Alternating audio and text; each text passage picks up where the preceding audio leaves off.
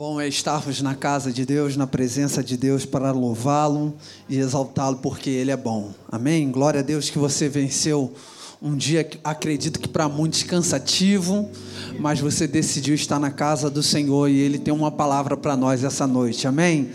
Glória a Deus. Você que nos acompanha pela transmissão, você está na quarta dos milagres e Deus tem milagre para nós essa noite. Amém? Deus tem uma palavra também para a sua vida. Glória a Deus. Por gentileza, é, abre aí sua Bíblia no livro de Salmo, já que a palavra inicial foi Salmo. A irmã, Salmo. Aí eu falei, vamos continuar no Salmo, né? Eu acho que tem um, tem um mistério aqui. Salmo 121. Quero pensar contigo, refletir contigo algumas coisas importantes para nós nesta noite.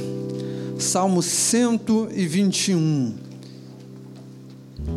Eu, na última vez que estive aqui ministrando, eu fiz um comentário falando o quanto a palavra de Deus ela se conecta.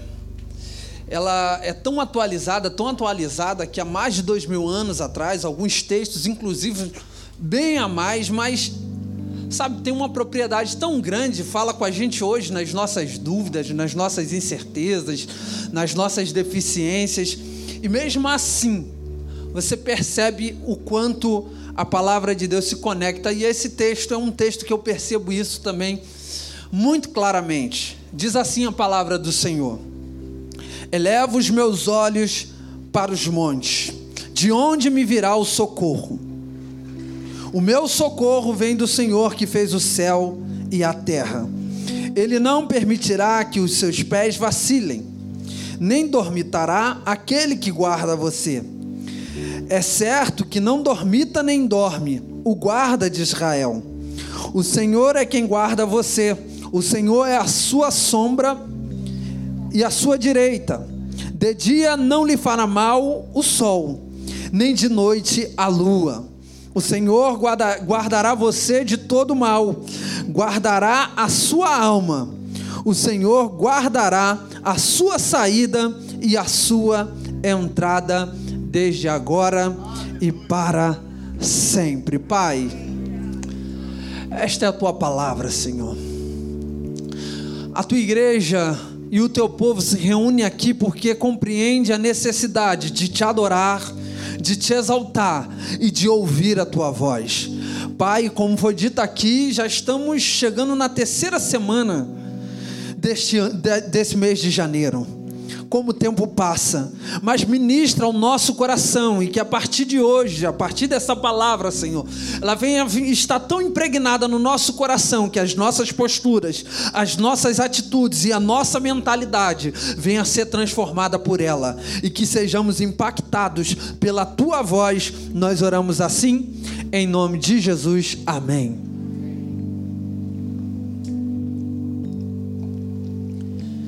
Esse é o Salmo dos Peregrinos.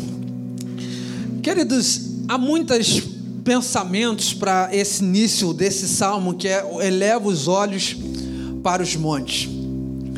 É, aqui são peregrinos que estão indo em, dire em direção a Jerusalém, onde está o templo, e todos nós sabemos que a região de Jerusalém era cercada por montanhas. Então, quando o salmista diz eleva os olhos para os montes, os estudiosos, os pensadores, eles pensam em muitas coisas e eu olhei duas e achei interessante pensar nessas duas. Uma razão pela qual eles dão de elevar os olhos para os montes é pelo fato que o monte fala da grandeza, fala de coisas altas, coisas grandiosas, dizendo da grandeza de Deus. Eu achei esse ponto também muito interessante, mas o ponto que eu mais gosto de pensar é esse aqui. É essa visão que se tem e eu acho ela interessante porque ela diz assim: ó, eleva os olhos para os montes. Por quê? Porque havia é, nos, nos povos pagãos a crença de que os deuses, inclusive, habitavam nos montes e que também esses deuses eram oferecidos ali naqueles montes oferendas, nas árvores, é, oferecidos sacrifícios a esses deuses. E eu acredito muito que quando o salmista diz assim: ó, levo os olhos para os montes. Quando eu elevo os olhos para os montes, o meu socorro não vem desses deuses. O meu socorro não vem dessas crenças e dessas mentalidades. E note que ele faz uma pergunta: de onde virá o socorro? Eleva os olhos para o monte ele automaticamente lança uma pergunta: de onde vai vir o socorro? E aí o próprio salmista, não como um, uma pergunta de dúvida, tanto que ele já dá a resposta logo atrás, ele diz assim: ó, o nosso socorro vem do Senhor que fez os céus e a terra.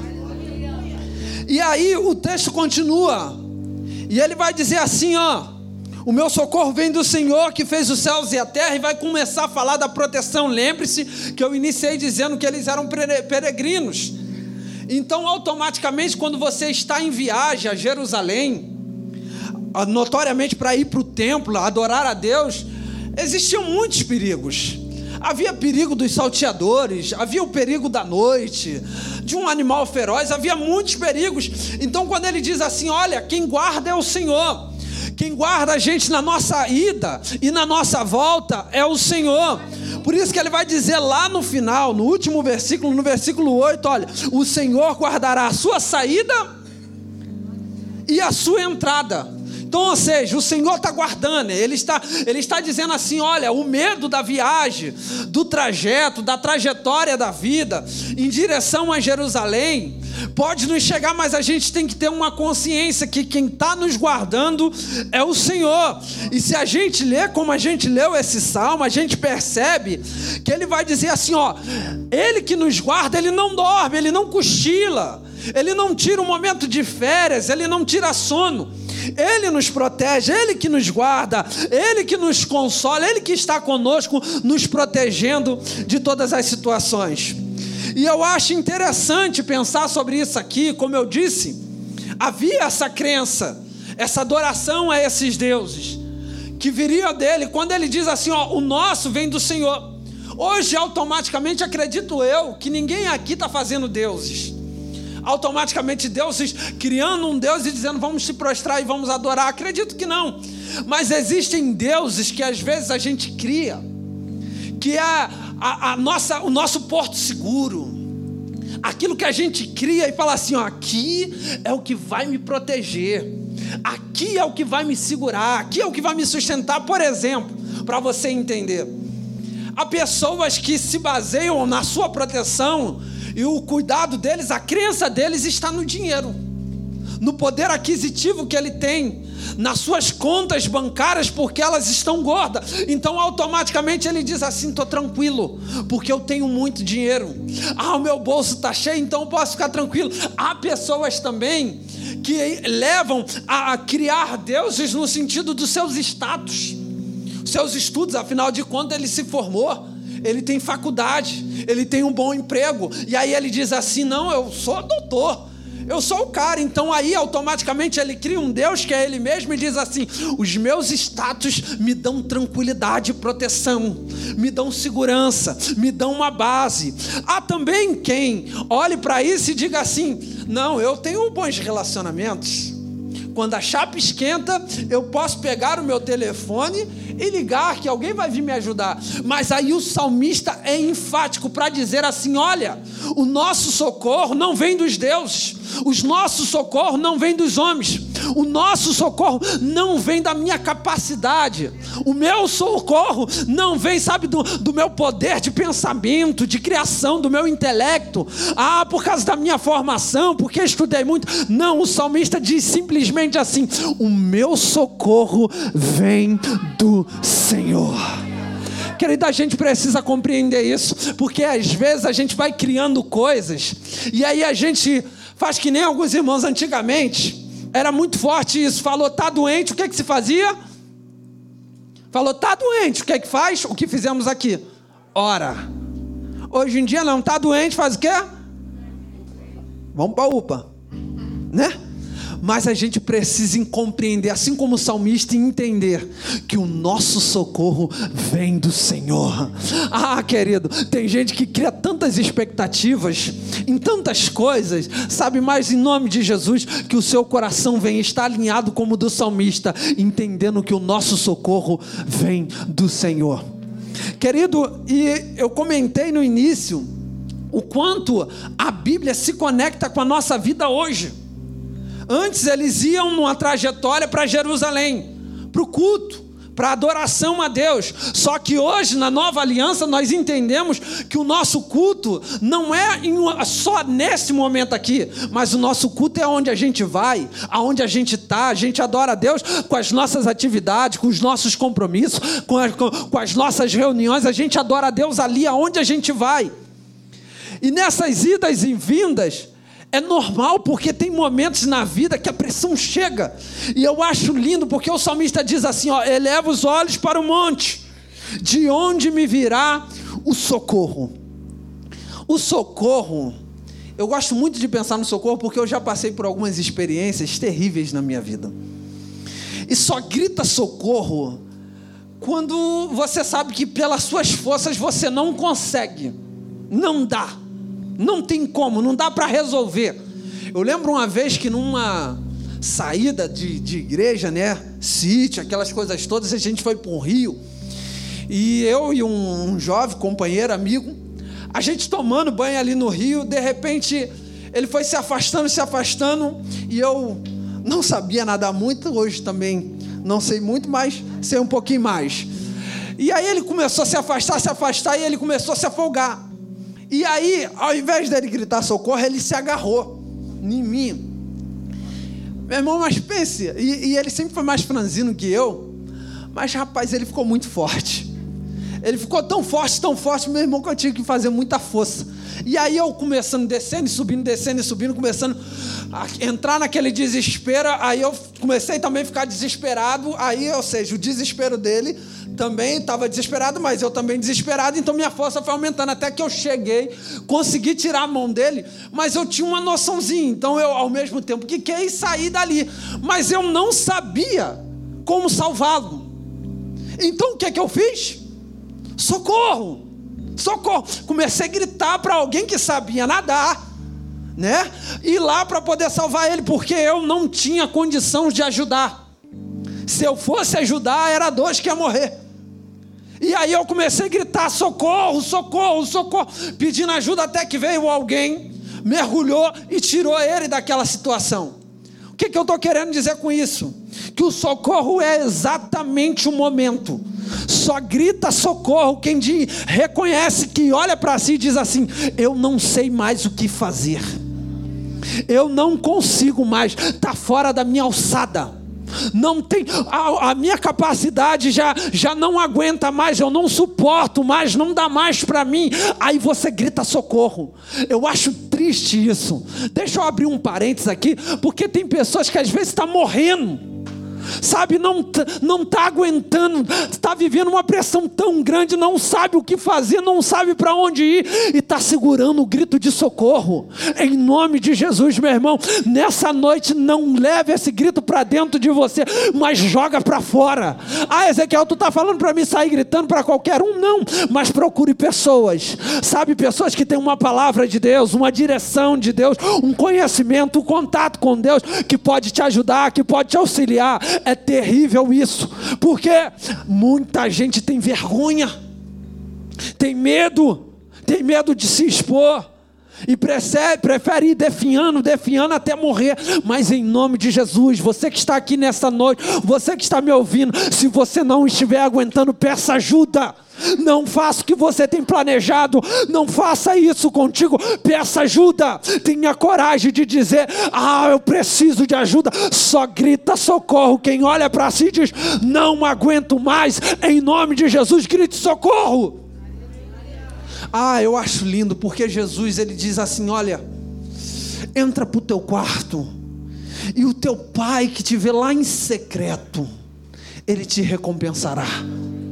Ah, querido, eu não sei como você está vivendo, como você está passando a sua vida, mas nós precisamos entender uma coisa. Ah, eu preciso entrar no quarto.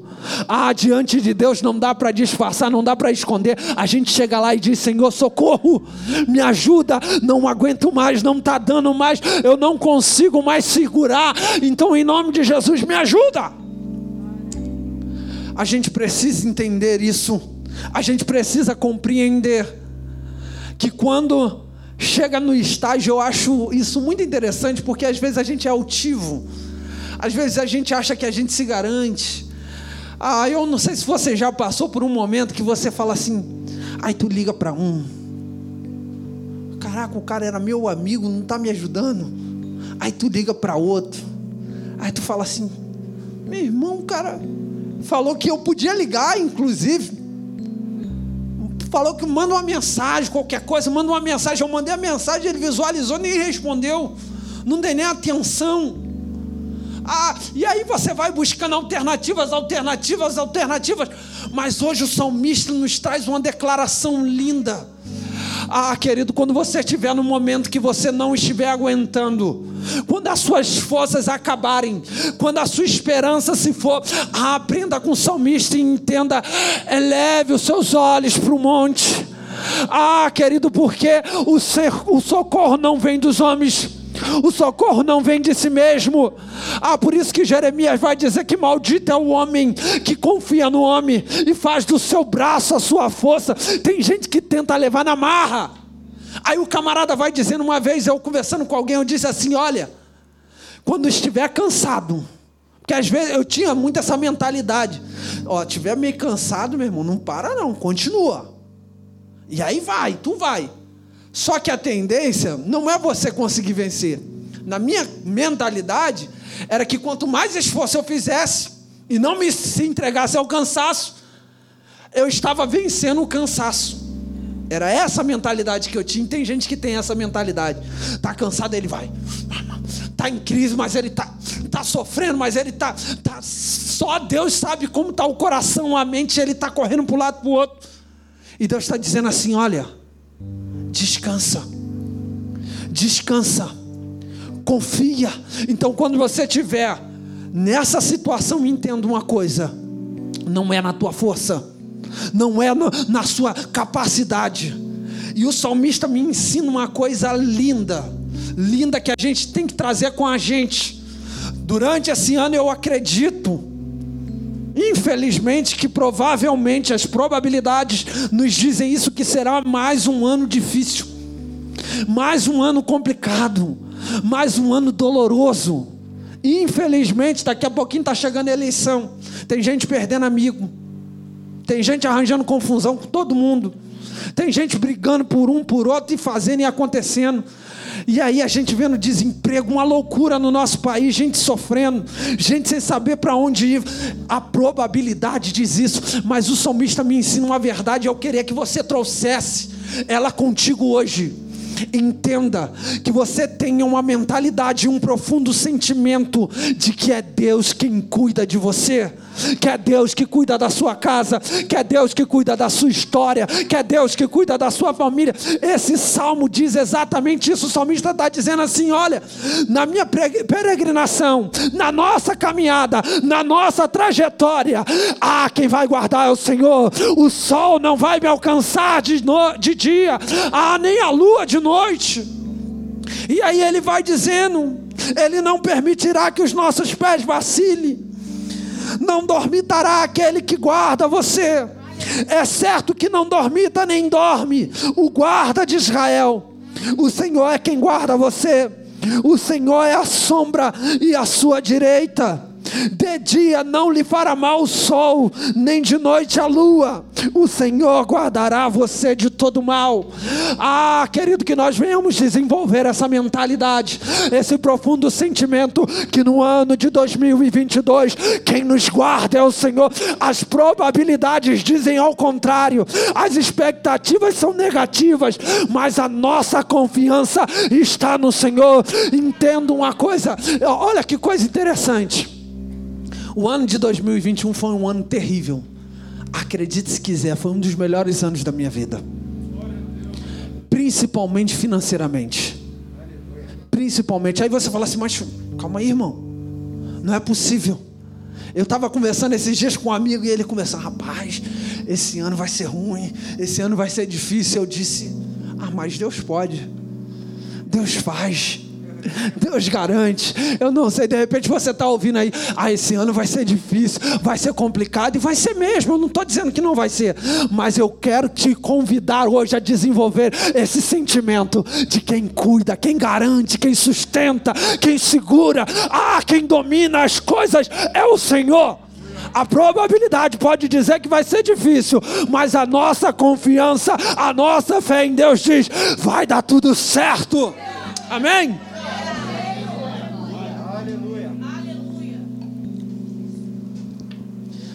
E o salmista, ele diz exatamente isso: confia em Deus, que Ele está nos guardando. Mas eu quero voltar lá para o versículo primeiro. Olha só o que diz o texto: elevo os olhos para os montes, de onde virá o socorro? O salmista está dizendo assim: eu estou vivendo um momento terrível, um momento é complicado porque só grita socorro, só fala socorro quem precisa de ajuda, quem precisa de uma intervenção, quem precisa de uma ação direta. Ah, quando eu estava ali naquele desespero e vendo uma pessoa que eu tinha um carinho, um amor muito grande por ele, vendo também ele naquele desespero, bate um desespero e a única coisa que eu fiz era gritar: socorro, ajuda. E quem está assim, está nesses momentos. Mas eu acho lindo a atitude do salmista. Ele diz assim: ó, elevam os olhos para os montes. Aprenda uma coisa: quando você não estiver aguentando, se em algum momento esse ano você quiser chutar o pau da barraca, desistir, voltar atrás, aprenda com o salmista e tenha a capacidade de elevar os olhos. Mude a direção da sua visão Mude para onde você está fixando os seus olhos. Porque quando a gente está nesses momentos, os nossos olhos são seduzidos, conduzidos, direcionados a única e exclusivamente a esse momento. É muito assim, porque a dor aperta, a pressão chega e os nossos olhos estão focados exatamente nisso. Mas o salmista diz assim: ó, eu estou mudando a direção da minha visão.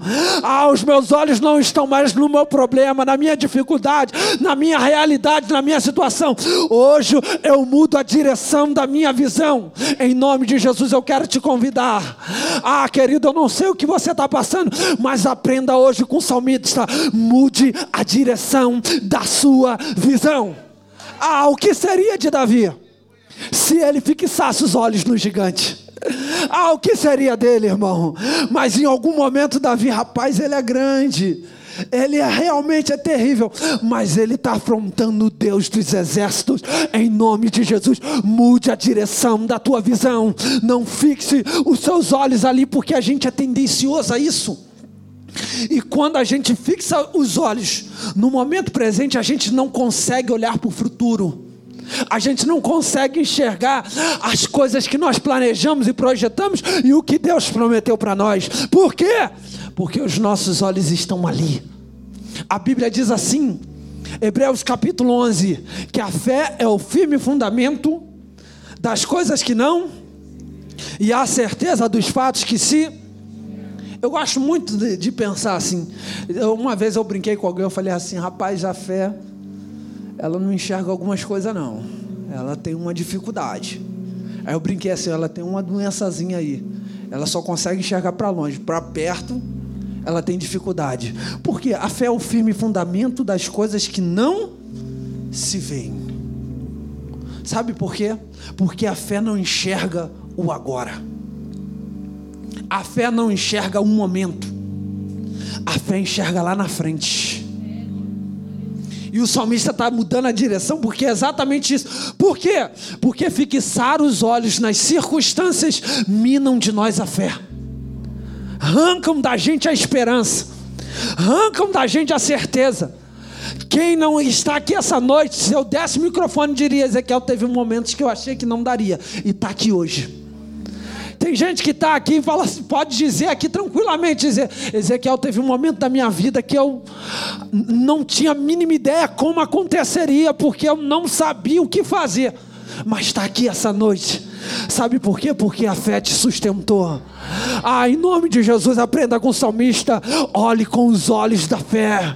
Eleve os seus olhos para os montes. Tira os olhos das circunstâncias. Tira os olhos do momento. Porque os olhos da fé te fará enxergar o que ninguém está vendo. Te dará esperança daquilo que ninguém mais espera.